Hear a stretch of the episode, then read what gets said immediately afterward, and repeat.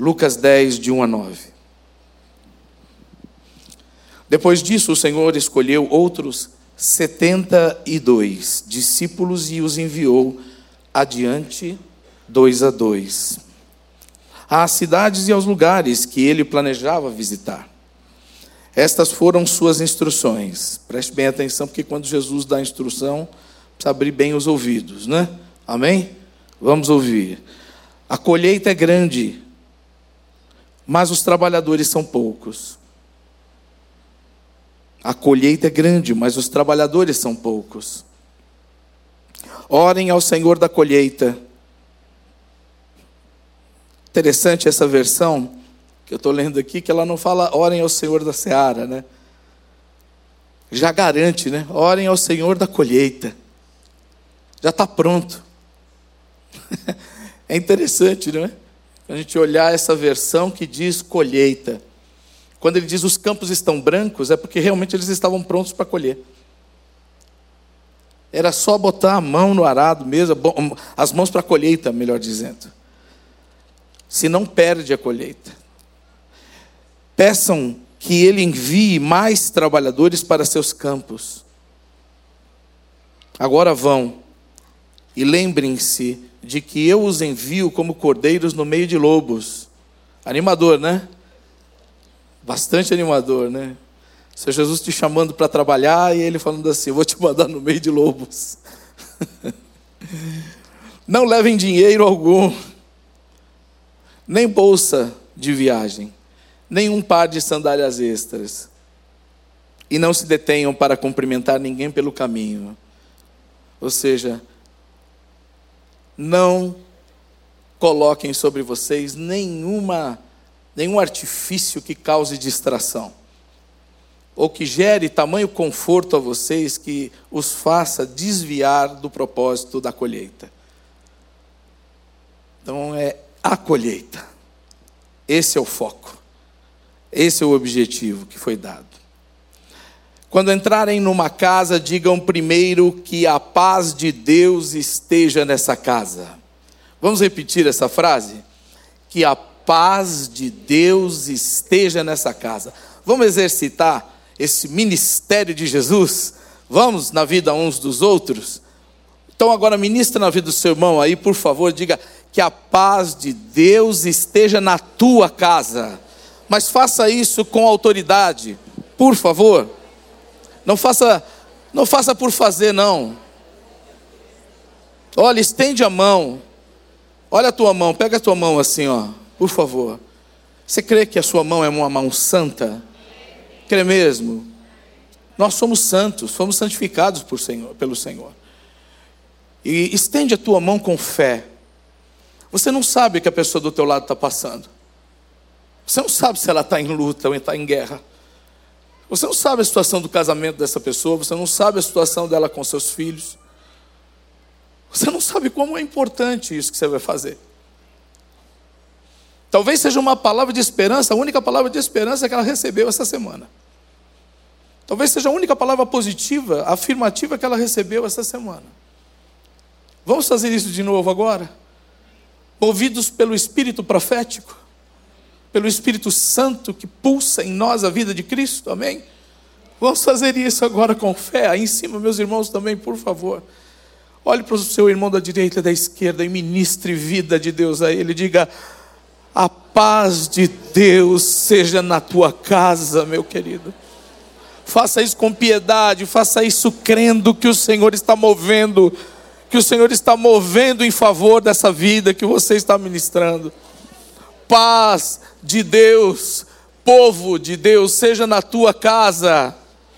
Paz do Senhor seja contigo, dentro dos muros da tua casa. Essa paz que ele está ministrando aqui, nós vamos ver, não é qualquer paz. Esse é o shalom de Deus. É muito mais do que uma situação, um sentimento agradável. É o reino de Deus que chega na vida do homem. É o governo de Deus que bota as coisas erradas no lugar. Quando ele diz: Olha, a primeira coisa que vocês vão fazer é ministrar a minha paz, a paz de Deus. Ele vai dizer assim: tudo que tiver torto vai endireitar, tudo que tiver fora do lugar vai ser posto no lugar, tudo que tiver estranho, tudo que for sinal da queda, do pecado, do mundo, do diabo, vai ter que dar lugar ao meu reino, ao meu governo.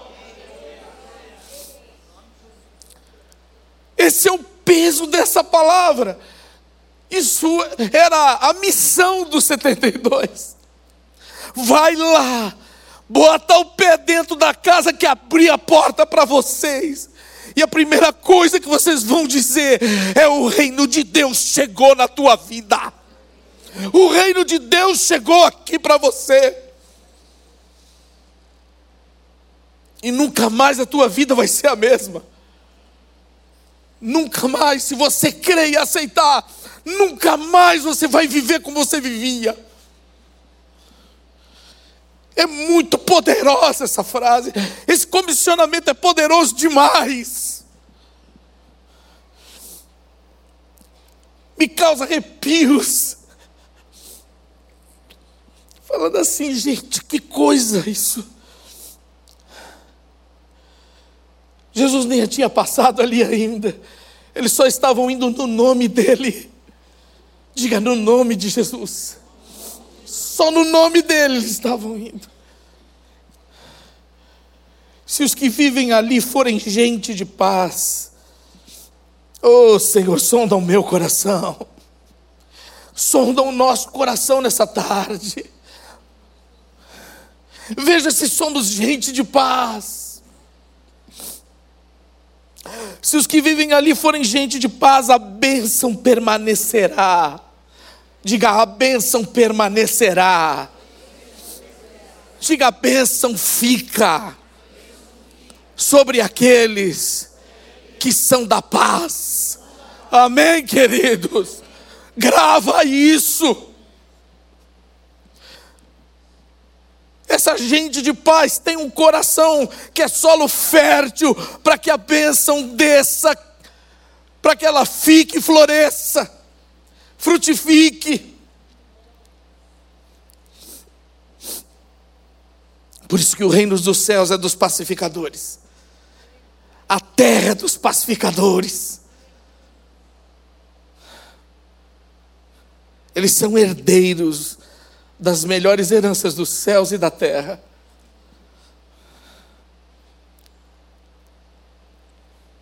Se não forem, se não forem, a bênção voltará a vocês. Diga, Deus não desperdiça bênçãos. Deus não joga fora aquilo que é precioso. Deus não larga a bênção por aí para ver se alguém quer pegar no dia que ele quer pegar. A bênção de Deus tem propósito. A bênção de Deus tem destino. Permaneçam naquela casa e comam e bebam o que lhe derem, pois quem trabalha merece seu salário. Não fiquem mudando de casa em casa. Quando entrarem numa cidade e ela os receber, os receber bem, comam o que lhes oferecerem. Curem os enfermos e digam-lhe, digam-lhes: agora o reino de Deus chegou até vocês. Mas se uma cidade se recusar a recebê-los, saia pelas ruas e digam: limpamos de nossos pés até o pó dessa cidade, em sinal de reprovação e saibam disso, o reino de Deus chegou. Vamos repetir isso? Diga: o reino de Deus chegou. Pensa em algo que está muito errado nesses dias. Pensou? Em uma coisa, pelo menos, só uma, não precisa de umas mil, não. Uma coisa muito errada que está te incomodando. Quantos estão de coração incomodados com coisas erradas aqui? Com injustiça, com desvalor, Não sei o que é que tem te incomodado, né? Eu sei o que me incomoda. E eu ando mesmo com meu coração inquieto com muitas coisas. Dentro da igreja e fora dela. Dentro da igreja e fora dela. Mas para todas essas coisas que nos inquietam, para todas essas situações estranhas, de desequilíbrio, de descompensações, de injustiças, de falta de equilíbrio, de desgoverno. Para todas essas coisas tem uma palavra de Deus para nós. O reino de Deus chegou. O reino de Deus chegou. E se o reino de Deus chegou, isso precisa mudar. Isso pode mudar. E isso deve mudar. Porque o reino de Deus chegou. Antes de que a minha pessoa chegue, os meus dons e talentos cheguem, a minha experiência pessoal chegue, o meu expertise chegue, o reino de Deus já chegou. E o que faz a diferença num lugar o que faz a diferença na vida de um ser humano, o que faz a diferença numa família, o que faz a diferença numa sociedade, é se o reino de Deus chega ali ou não. Mas há uma afirmação bíblica: o reino de Deus chegou. E algo precisa acontecer. Algo precisa mudar. Não pode continuar do jeito que está. Nós não podemos ficar passivos e aceitar que as coisas continuem do mesmo jeito. Porque o reino de Deus chegou. Ele está no meio de nós, ele está em nós.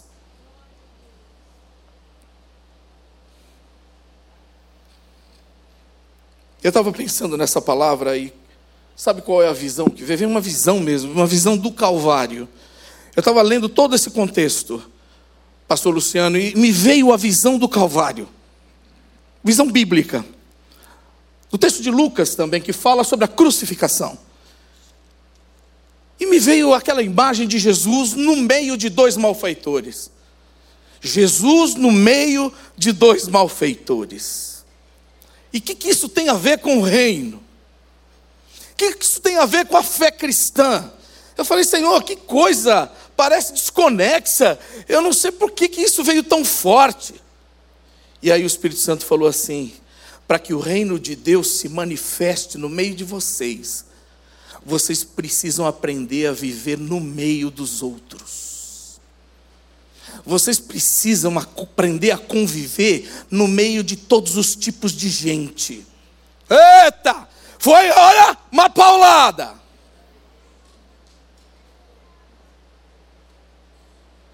O Evangelho de Jesus Cristo é o Evangelho do entre.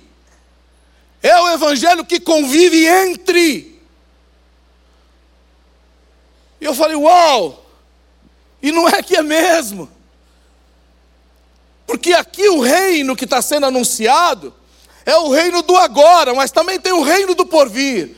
E a gente vive nessa vida cristã numa tensão que sempre existe entre o agora e o que virá, sim ou não?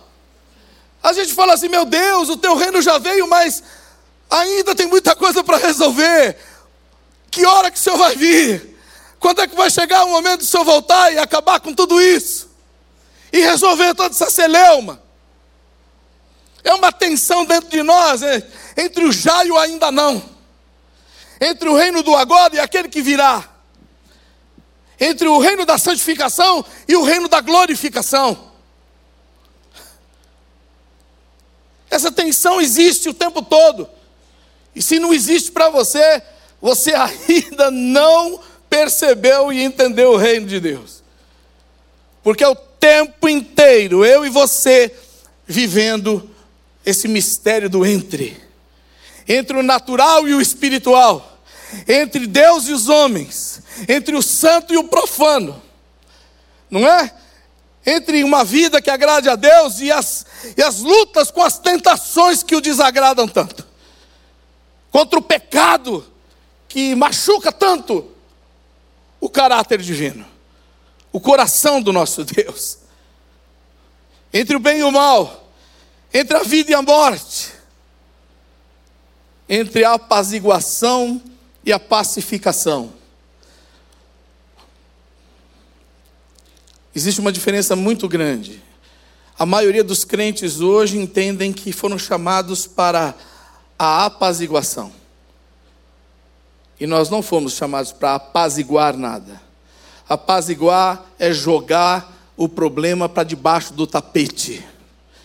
Apaziguar é fazer cara de paisagem diante daquilo que é inegociável. Apaziguar é buscar o conforto pessoal de não resolver coisa nenhuma, porque dá trabalho resolver problema. Dá ou não dá? Sim ou não? Dá trabalho. Dá trabalho resolver. Dá trabalho TDR. Quem é casado aqui? Dá ou não dá trabalho? Dá muito trabalho. Principalmente quando você está cansado e não está afim de conversar. Aí então chamou para uma DR e fica mais difícil ainda. Aí você fala, não, aí você escuta, você fala, você fala tá bom para qualquer coisa. Só que não está bom coisa nenhuma, porque nada muda, e aí frustra mais ainda. Fala, mas você falou que estava bom. Ah, eu falei, mas é que eu não queria, que eu não queria problema. A apaziguação, ela busca o conforto próprio, o conforto pessoal. A pacificação busca a solução do problema. E a paz de Deus pacifica a paz de Jesus Cristo pacifica, não apazigua, não. Jesus não passa a mão no problema. Jesus não faz de conta e diz: amanhã a gente fala disso, bobo. Não vamos falar disso agora, não, que vai ser muito chato. Né? Vamos cantar um aleluia? Né? Vamos cantar um aleluia. Amanhã a gente fala disso aí. Estou afim de falar de problema, não. O nosso Deus nunca teve problema com arrazoamentos, com discussões com conversas sérias, conversas decisivas. Lembra de Isaías? Ele diz assim: Vinde, arrazoemos, chama para conversa. Jó, ele fala: Vamos conversar então, Jó. Você está aí cheio de lamúria, você está aí cheio de razão, então vamos conversar. Você pergunta e eu respondo. E depois eu vou perguntar e você vai responder. Uh! Nosso Deus não foge de conversa séria, não. Ele não tem problema com conversa séria. E nem faz de conta que o problema não existe.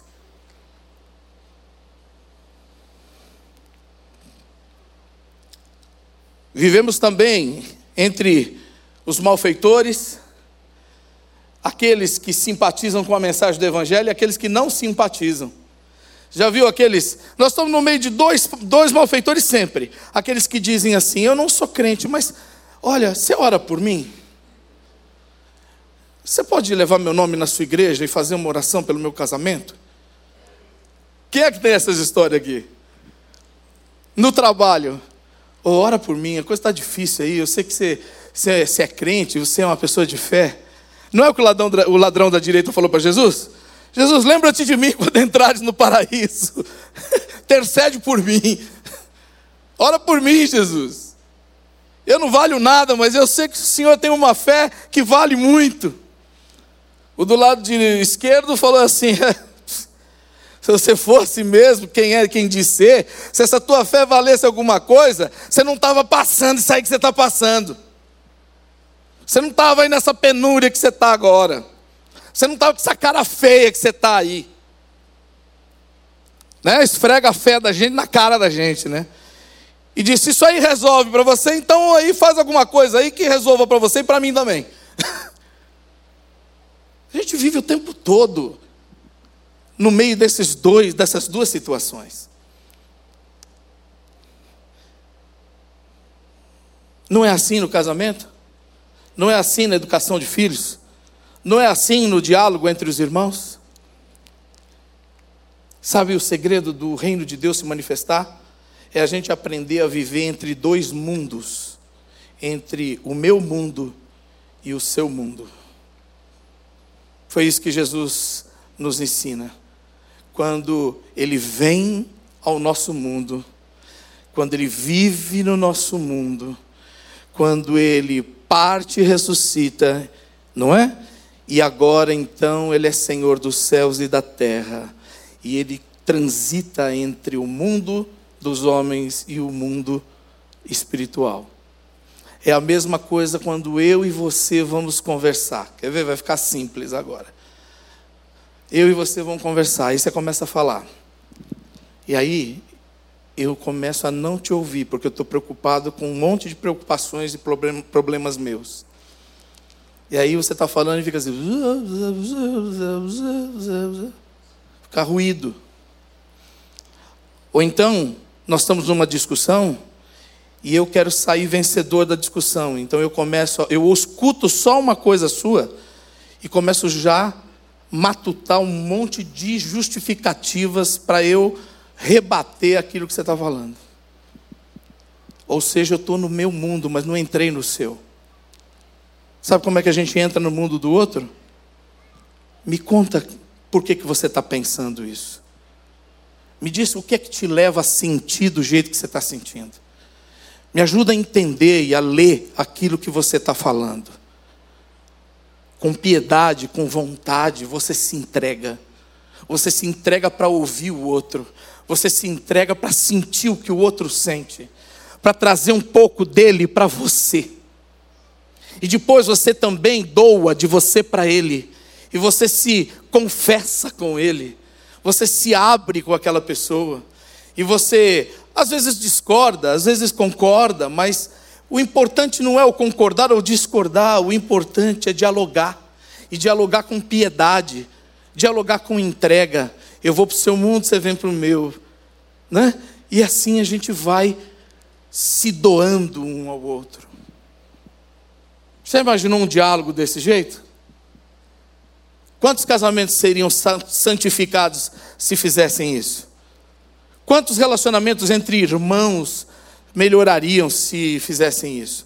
Quantos pais e filhos resolveriam seus conflitos de geração, de relacionamento, se fizessem isso? Se entregassem a si mesmos ao outro nos relacionamentos. Essa tensão, esse lugar que chama entre, que não é nem meu nem seu, que não é nem minha razão nem sua razão, que não é minha vontade nem a sua. Esse lugar entre é o lugar, é o campo de milagres para que se manifeste a vontade soberana, perfeita, boa e agradável de Deus. É quando nós nos doamos, nós abrimos mão de nós, para que o Cristo seja revelado no meio de nós. Que a paz de Deus se manifeste ali, que o reino de Deus venha entre nós. Isso é campo de milagres, irmão. Campo de milagres. Eu quero dar algumas dicas de como Jesus faz isso. De como ele pavimenta esse território santo para a edificação do reino dele. Isso pode ser sua casa, seu trabalho, pode ser seu ministério na igreja, seu coração e sua vida de fé pessoal. Vamos pavimentar isso? Vamos? Vamos ou não vamos?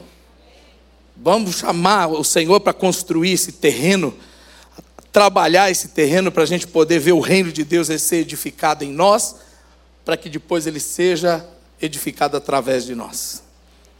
Primeira coisa, veja lá no capítulo 9, versos 46 e 48, só vou citar.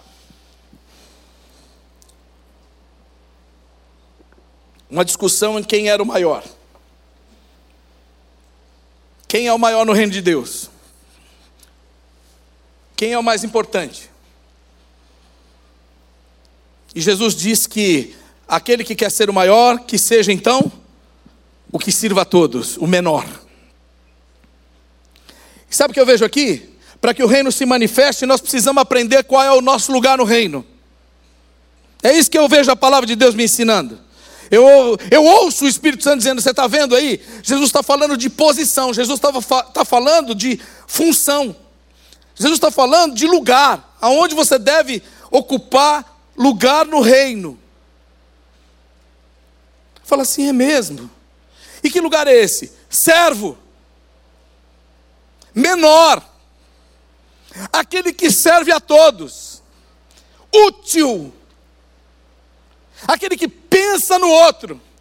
Aquele que se importa com o outro aquele que sofre com o outro, aquele que se alegra com o outro.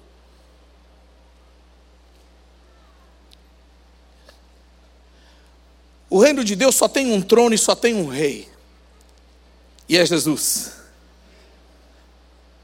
Ou você está sentado no trono, ou você está aos pés do rei. Não dá para estar tá nos dois lugares.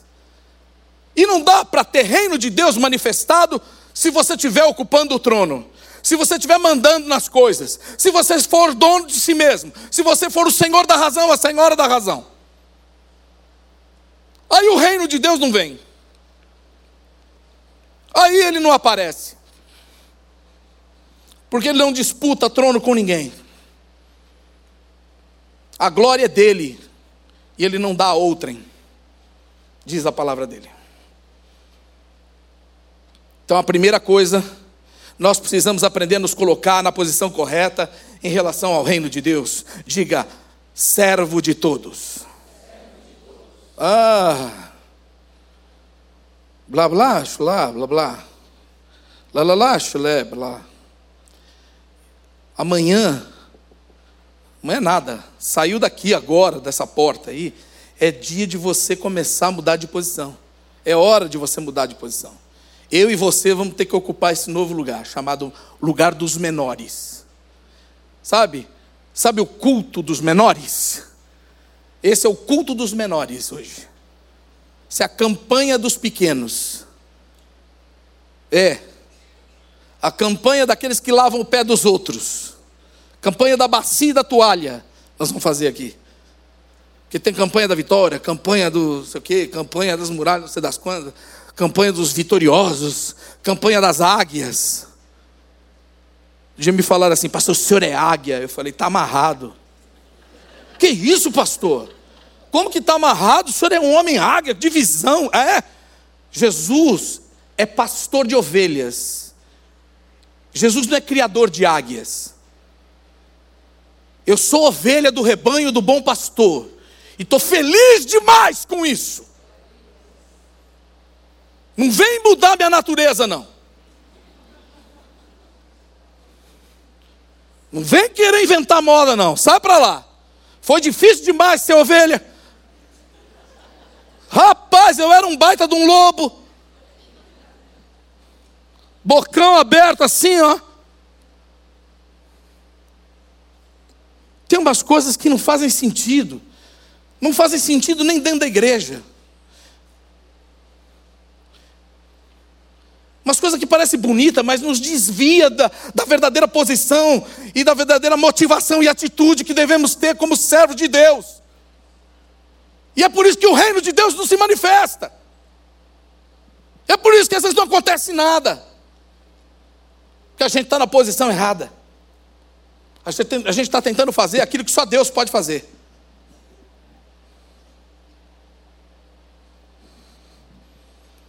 Outro ponto, por favor versos 49 a 50 do capítulo 9. Eu falei para você que o contexto é, é tão importante quanto o texto, né? Tem muita coisa no contexto antes de chegar lá naquele capítulo que a gente viu Jesus enviando. antes de enviar, ele ensinou muito. Ele tratou muito a alma dos seus discípulos. Ele lixou muito os seus discípulos. Para depois falar assim: agora vai. A gente está nessa de vamos, vamos lá, vamos lá, vamos lá, mas o reino não nasceu aqui dentro ainda. Eu vou falar de um reino que eu não conheço, eu vou pregar um reino que eu não vivo.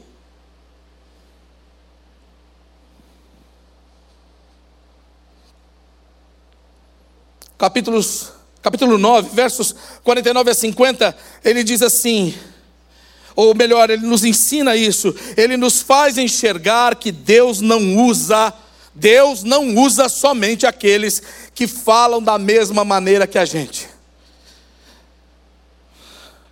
aqui, alguns estavam lá expulsando demônios em nome de Jesus, mas não era da panelinha dos discípulos, dos apóstolos, eles não eram da Igreja Batista do Povo, eles eram da Igreja Frual do Poder de Deus, eles eram da Igreja Universal de Deus, entendeu?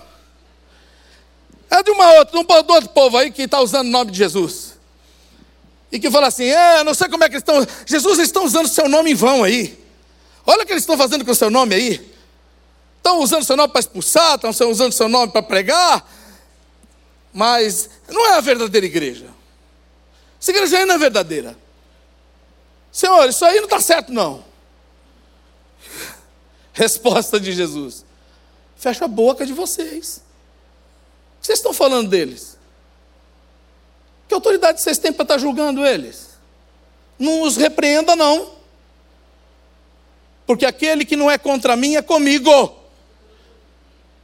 Aquele que está falando em meu nome e operando em meu nome é meu aliado, é meu aliançado.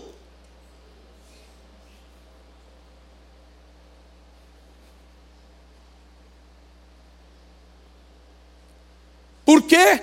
porque o poder não está na boca de quem fala o nome, o poder e a autoridade está no nome. Está no nome. O nome, sobre todo nome, Jesus Cristo, o Filho de Deus. E ninguém que opere em nome de Jesus para libertação de cativos pode estar fazendo uma coisa errada. Ah, mas faz isso também, faz isso, aquilo lá, e aquilo é torto. Eu pergunto: quantas coisas tortas tem na sua vida e na minha? Ou está todo mundo reto aqui, zerado, gabaritado? Por favor, vem aqui orar por mim, o, o zerado e gabaritado aqui. Todos nós temos o que consertar, todos nós temos o que ajustar, todos nós temos as nossas esquisitices, nossas manias gospel. Todos nós temos os nossos viciozinhos espirituais, nossos tiques. Que, que, quem somos nós para ficar falando do outro? E o que importa é o seguinte: sai em nome de Jesus, saiu, glória a Deus, aleluia. Estava enfermo, seja curado, em nome de Jesus, foi curado. Glória a Deus, aleluia. O reino de Deus está no meio de vós.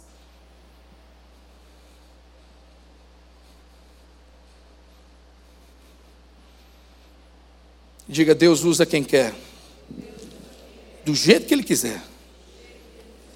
Diga, Ele é o Senhor do reino. Amém ou não? Se Ele quiser usar o bobo da corte para fazer alguma coisa, Ele usa o jumentinho ele usa.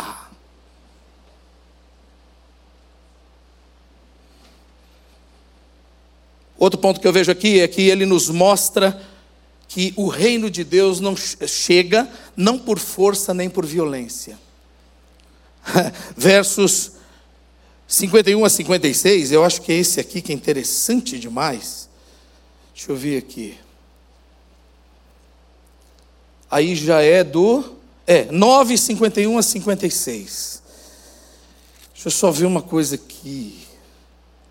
Isso mesmo. Aqui é a história dos samaritanos, irmãos. Quem que já ouviu essa história? De que os discípulos estavam com Jesus e Jesus queria passar por Samaria e ele estava indo para Jerusalém. Os samaritanos não se davam com os judeus, né? E aí então, obviamente, Jesus judeu, um, um, um rabino judeu com seus discípulos, e que não estava indo para Samaria, estava só passando lá e queria passar por ali, para anunciar o reino ali também.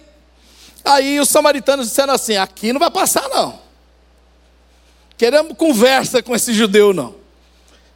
Ele que vá direto para Jerusalém. Ele que vá para lá e não pise aqui. Aí Tiago e os discípulos disseram assim: mas que atrevimento! Quem eles pensam que são esses samaritanos safados? Esses, esses crentes meia-boca?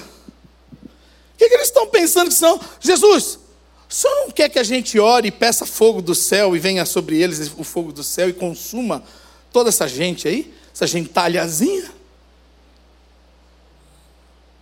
Quer que a gente faça uma oração aqui de poder, Jesus? Para a mão de Deus pesar. Vou orar para Deus pesar a mão, Jesus.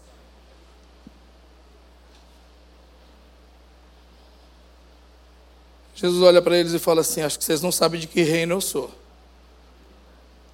Vocês não estão entendendo nada. Não sou desse reino aí, não. Esse negócio de mandar fogo, destruir os outros, jogar os outros para dentro do fogo, isso aí, isso aí é obra, é obra do inimigo. Orar para prejudicar as pessoas, orar para fazer, para fazer mal para as pessoas? não. Eu vim para salvar, eu não vim para condenar. Eu vim para levantar, eu não vim para bater. Eu vim para fortalecer, não para quebrar. Vocês não sabem de que reino eu sou. Tem uma versão que fala isso. A outra diz: vocês não sabem, vocês não conhecem o coração de vocês. Vocês têm um coração mau. E vocês precisam converter o coração de vocês a Deus. Para que vocês não continuem pensando e sentindo e querendo fazer essas coisas desse jeito. Fala a verdade. Se você nunca orou, você já viu muita gente orar para Deus pesar a mão. Né? Nunca mais a gente vai fazer isso, já fez na vida, né? Nunca mais, porque hoje nós estamos confirmando de que reino nós somos. Amém ou não? Diga, eu sou do reino de Deus. Aleluia. O reino de Deus está em mim. Aleluia. O reino de Deus está na minha casa. Aleluia. E lá não tem oração contrária, não. Lá não tem oração de maldição, não.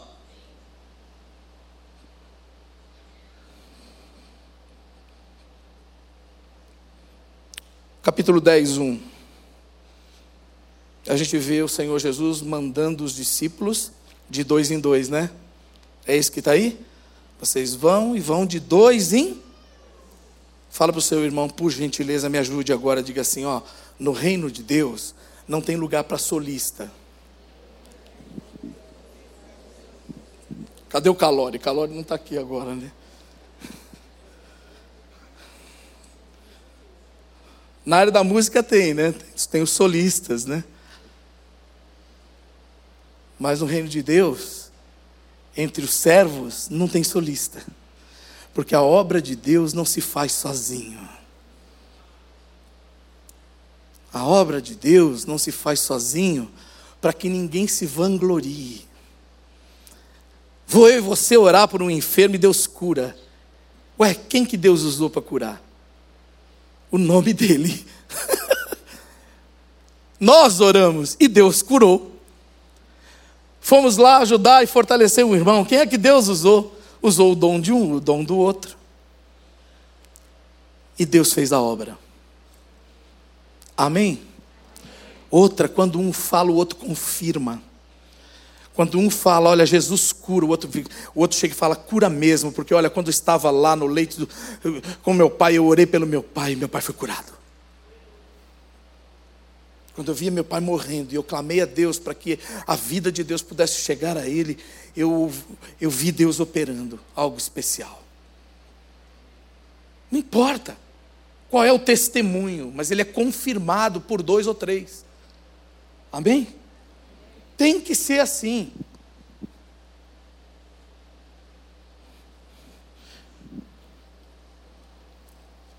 Outro ponto é que o reino de Deus é implantado pela palavra dele por essa paz de Deus que eu já expliquei, amém? Que é o, é o pacificar. Pacificar é estabelecer os mandamentos de Deus, é, é chegar com a constituição do céu. Fala, agora nós chegamos aqui e agora o negócio aqui muda. As regras e leis mudaram.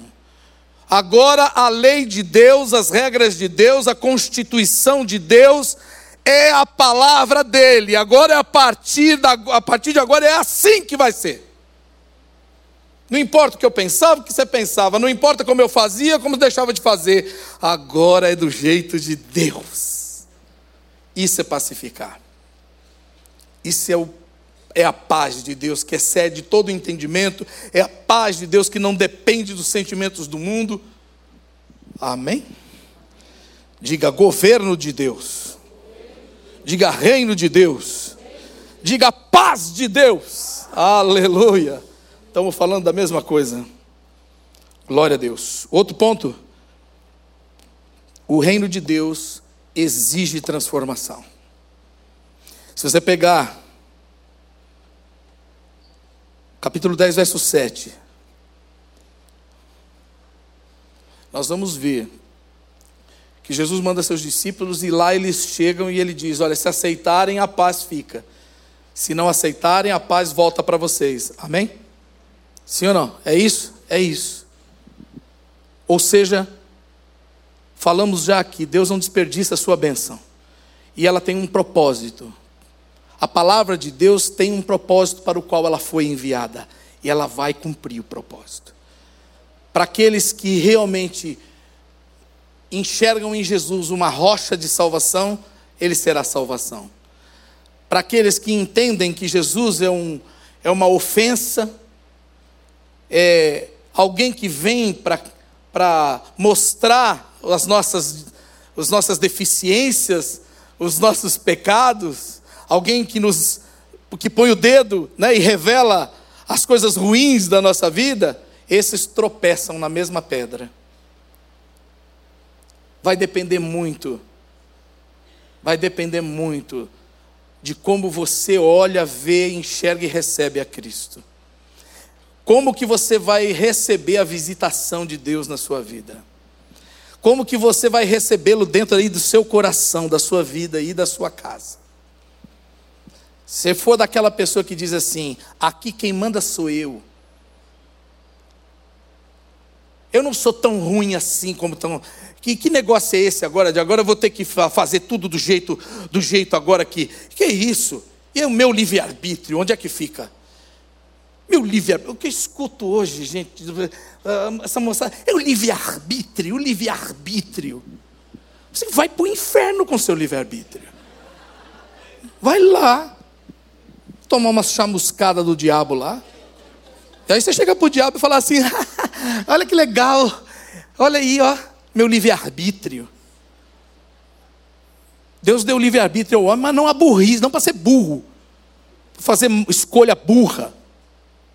Deus deu o livre-arbítrio e inteligência ao homem, para fazer boas escolhas. Então, espera lá.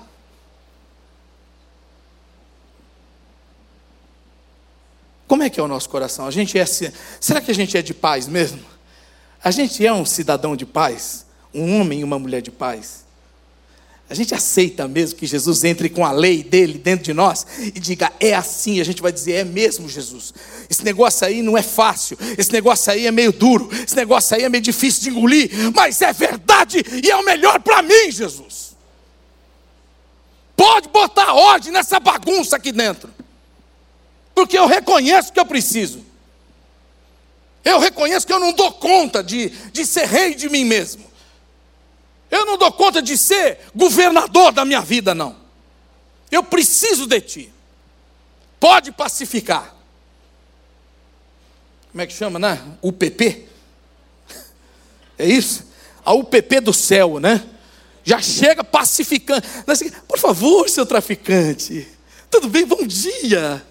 Aleluia. Você poderia fazer a gentileza de hoje não fechar a comunidade? Só poderia fazer o favor de parar de traficar, por gentileza? Sabe, porque isso faz mal, o senhor está matando muita gente. Outra, esse dinheiro que você ganha é ilícito, não está certo. Se apaziguar, você tentar, no lero-lero no lero, lero humano, resolver as coisas. Jesus chega e chega passando a patrola no pecado, assim, ó. Brá! Chega arando a terra, enfiando os ganchos na terra, assim, arrancando tudo que é porcaria, tudo que é raiz maligna. Tem dó não. Mas a terra fica bonitinha para receber a semente e dar bons frutos.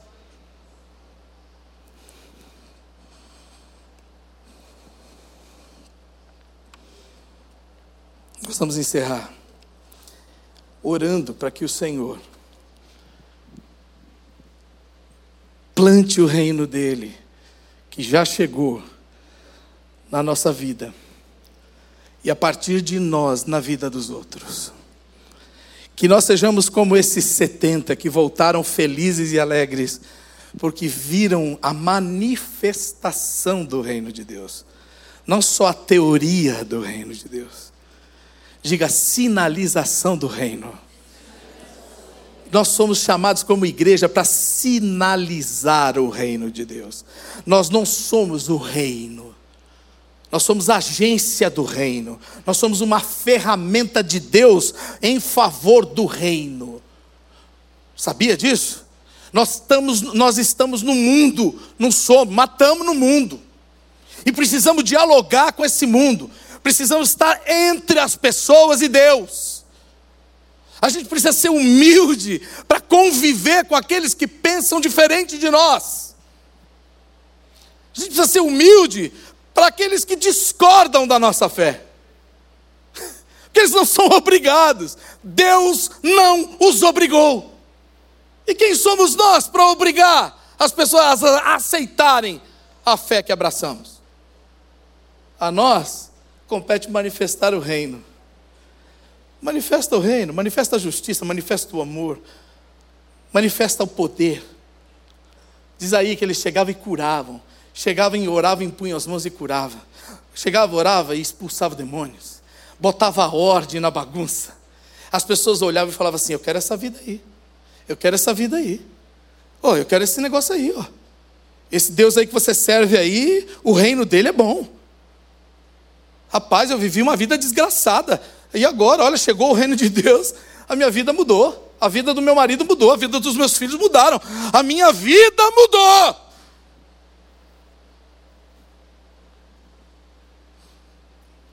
Vamos ficar em pé e orar. E vamos invocar esse reino. Invocar é chamar para dentro. Amém? Invocar é chamar para dentro. E nós vamos orar invocando. Nós vamos falar, Senhor, planta dentro de mim esse reino. Faz de mim um agente, um embaixador desse reino, uma embaixatriz desse reino. Eu quero mesmo, Senhor, viver essa pacificação do céu, esse shalom de Deus. E eu quero ser um agente, eu quero esparramar isso aonde eu for. Quero que as pessoas sintam a tua presença, Senhor. Sintam o teu governo, sintam essa paz chegando. Feche seus olhos. Comece a invocar. Chama para dentro. Chama para dentro. O reino de Deus chegou. O reino de Deus chegou.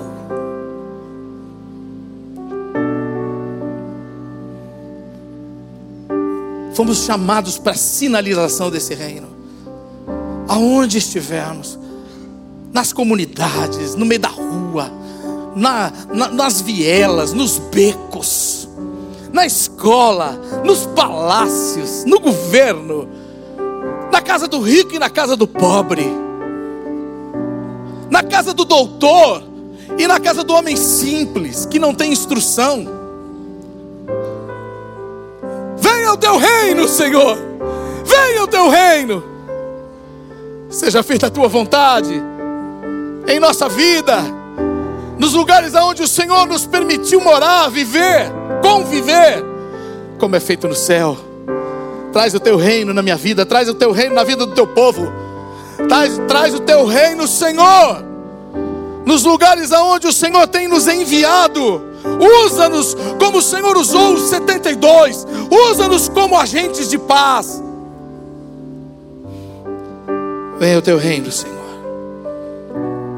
Porque o teu reino só vai ser sinalizado quando nós aceitarmos viver nesse território que não é nosso nem do outro.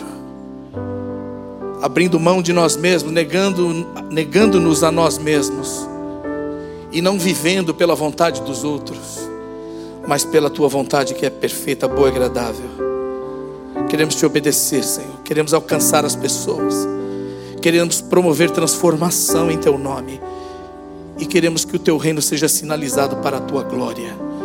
Que a boca das pessoas possam louvar o teu nome por causa do ministério, por causa da vida que levamos. Abençoa o teu povo nessa tarde com essa paz. E hoje eu tomo a autoridade dessa palavra que o Senhor liberou sobre os seus discípulos. E como teu discípulo, Jesus, eu estendo a minha mão e declaro a paz de Deus seja com você, meu irmão. A paz de Deus seja com você, minha irmã. A paz de Deus esteja com você em tudo que você fizer em todo empreendimento que você se colocar. A paz de Deus guie tua mente, teus sentimentos, teu espírito. A paz de Deus te dê a vitória. A paz de Deus te conduza ao caminho reto que é Cristo Jesus em Sua palavra. Amém, amém e amém. Que Deus te abençoe numa semana de vitória, numa semana do reino na sua vida. Amém.